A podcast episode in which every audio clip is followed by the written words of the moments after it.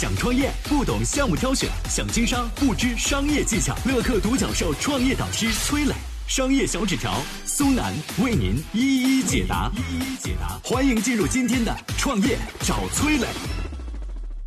恐慌拥有多大的魔力，竟能让一家百年品牌濒临倒闭？做空机构浑水又是怎么利用恐慌赚钱的呢？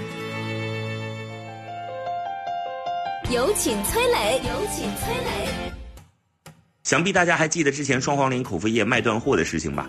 因为官方媒体发了一条消息说双黄连可能具有预防新冠病毒的功效，结果在家隔离的老百姓立刻出动了，戴着口罩、穿着防护服排起了长队。双黄连口服液很快被一抢而空。就在大家还没搞清楚双黄连和病毒到底有啥关系的时候，又有消息传来了，就连兽用的双黄连和双黄莲蓉月饼都卖到脱销了。可能有朋友会觉得这事儿挺不可思议的，但最近又发生了一件类似的事儿。西班牙啤酒品牌科罗娜因为和新冠病毒撞了名字，销量暴跌。作为一个即将满百岁的老字号，科罗娜用了九十五年的时间打赢了对手，却在短短两个月败给了新冠病毒。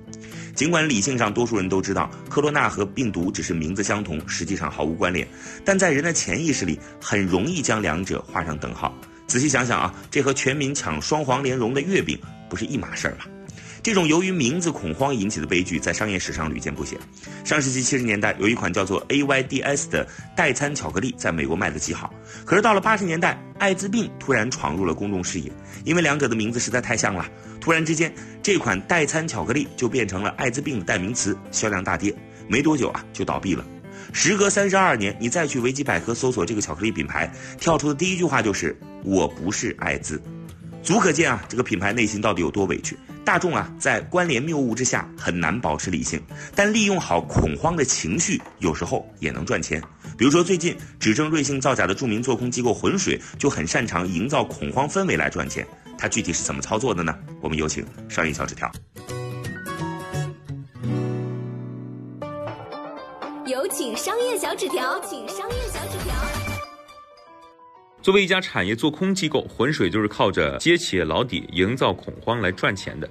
企业股价跌得越狠，它赚的越多。而浑水的揭底方法其实非常简单粗暴，比如这次做空瑞幸，浑水前后雇了九十二个全职、一千四百一十八个兼职调查员，用最笨的蹲点办法盯牢了九百家瑞幸门店，收集了两万五千多张购物小票，还有内鬼那里弄来的聊天记录啊，一万多个小时的门店录像，以此来证实瑞幸确实是在谎报盈利。浑水利用的就是人性里面的从众心理啊，把企业的老底儿揭一干二净啊，趁着大家恐慌时呢，借机摸鱼。而他做空企业的流程非常简单，先调查，然后公布一份数据详实的报告，告诉那些股民这些企业真相你是不知道的，但是我能有理有据的说出来，你信不信我啊？如果你相信我，就把手里的股票抛出去，在全民抛股票的时候呢，负面情绪就会蔓延，触动更大面积的恐慌发生，最后呢，浑水就可以出手收割了。做一次调查，浑水需要三个月左右时间，花费十万到三十万美元。他们能赚多少呢？这次做空瑞幸，跟着浑水搭顺风车做空的小伙伴，应该赚到了一点四亿人民币。浑水赚了多少呢？那你可以发挥想象了。消费者的恐慌情绪能要了品牌的命，但是同样拿捏好人性，利用好恐慌，也能够成为某些人赚钱的方式啊。还是那句话，拿捏人性就是资本世界冰冷的赚钱方式。我是崔磊。很多互联网公司啊，都曾经邀请我去分享创业方面的课程，包括抖音、快手、百度、阿里、腾讯等等。我把主讲的内容呢，整理成了一套音频课程。这套课程啊，包含了创业怎么找合伙人、怎么找到投资人、怎么制定正确方向、怎么组建自己的团队等等。